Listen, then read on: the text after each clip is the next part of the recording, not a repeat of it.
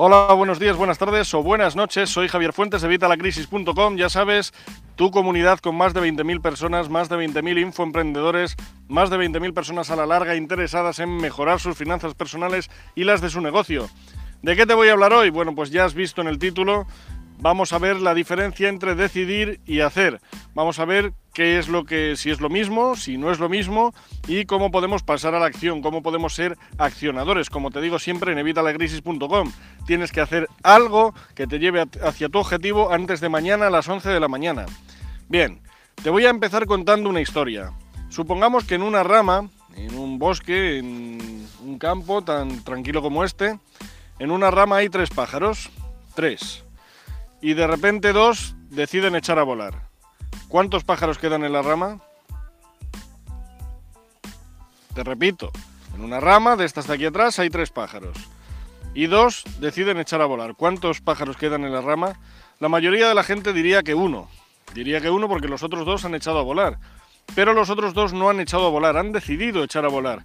¿Cuántas veces no hemos decidido algo? ¿Cuántas veces no has decidido que vas a cambiar esta cosa de ti? ¿O que vas a hacer esto para tu casa? ¿O que vas a hacer esto en tu trabajo? Y al final no lo has hecho. ¿Cuántas veces has decidido, bueno, esto con mi pareja va a cambiar ya? Y al final no lo has hecho. ¿Cuántas veces has dicho, bueno, tengo que hacer esto mañana, pero al final no lo haces? Pues todas estas veces hemos tomado esa decisión, hemos decidido que vamos a hacer algo, pero al final no lo hemos hecho. Esta es una de las opciones que tenemos, decidir, pero luego al final no lo hacemos. ¿Por qué? El ser humano es así. Eh, nuestro cerebro dicen que va saltando de rama en rama, que solo puede estar en un pensamiento a la vez y va saltando de uno a otro, de uno a otro, de uno a otro. Por eso siempre os digo que tenemos que tomar acción, tenemos que ser accionadores, que es lo que os digo siempre en evitalacrisis.com. Hay que entrar en acción antes de mañana a las 11 de la mañana en lo que sea, en algo que te lleve hacia tu objetivo. ¿Por qué? Porque si entramos en acción es como que ya firmamos un contrato que estamos comprometidos de verdad con esa acción.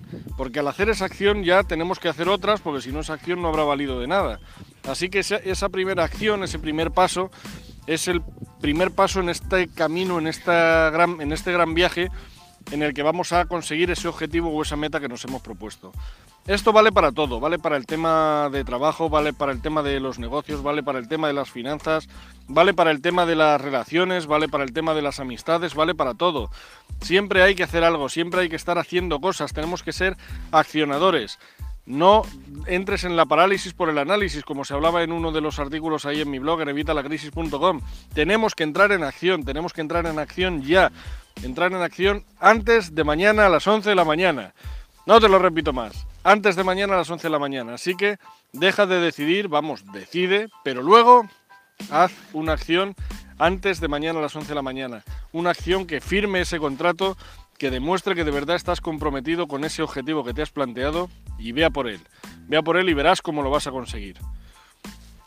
Como ves ha sido un vídeo muy corto, era algo que te quería compartir, creo que era, es algo fundamental, en otros vídeos te he hablado de ello de otra forma diferente, pero yo creo que esto a lo mejor así nos choca bastante más, porque por ejemplo, ¿cuántas veces a final de año decidimos, decidimos hacer nuestros objetivos para el año que viene? Voy a ir al gimnasio, voy a perder peso, voy a aprender inglés, y al final ¿qué? Al final no has hecho nada. Yo tampoco, no solo eres tú. Por eso últimamente yo sí me voy planificando unos objetivos y unas metas que no solo las planifico a final de año, sino que empiezo en junio, mayo, junio ya tengo todo previsto para el año que viene y lo he plasmado hasta en la agenda. En la agenda me he puesto mis objetivos y mis metas, que luego a veces se cumplen, a veces no se cumplen, pero ya lo tienes todo ahí definido. Los pasos que tienes que dar, las pequeñas tareas que tienes que hacer, pues esto mismo es lo que tienes que hacer tú. Esto mismo es lo que te animo a hacer en este vídeo. Espero que este vídeo te haya gustado. Si es así, por favor, dame un like, ya sabes, el pulgar arriba. Suscríbete a nuestro canal. Tenemos que llegar a los mil suscriptores para empezar a monetizar el canal y que te lo pueda contar. Así que ya sabes, suscríbete a mi canal.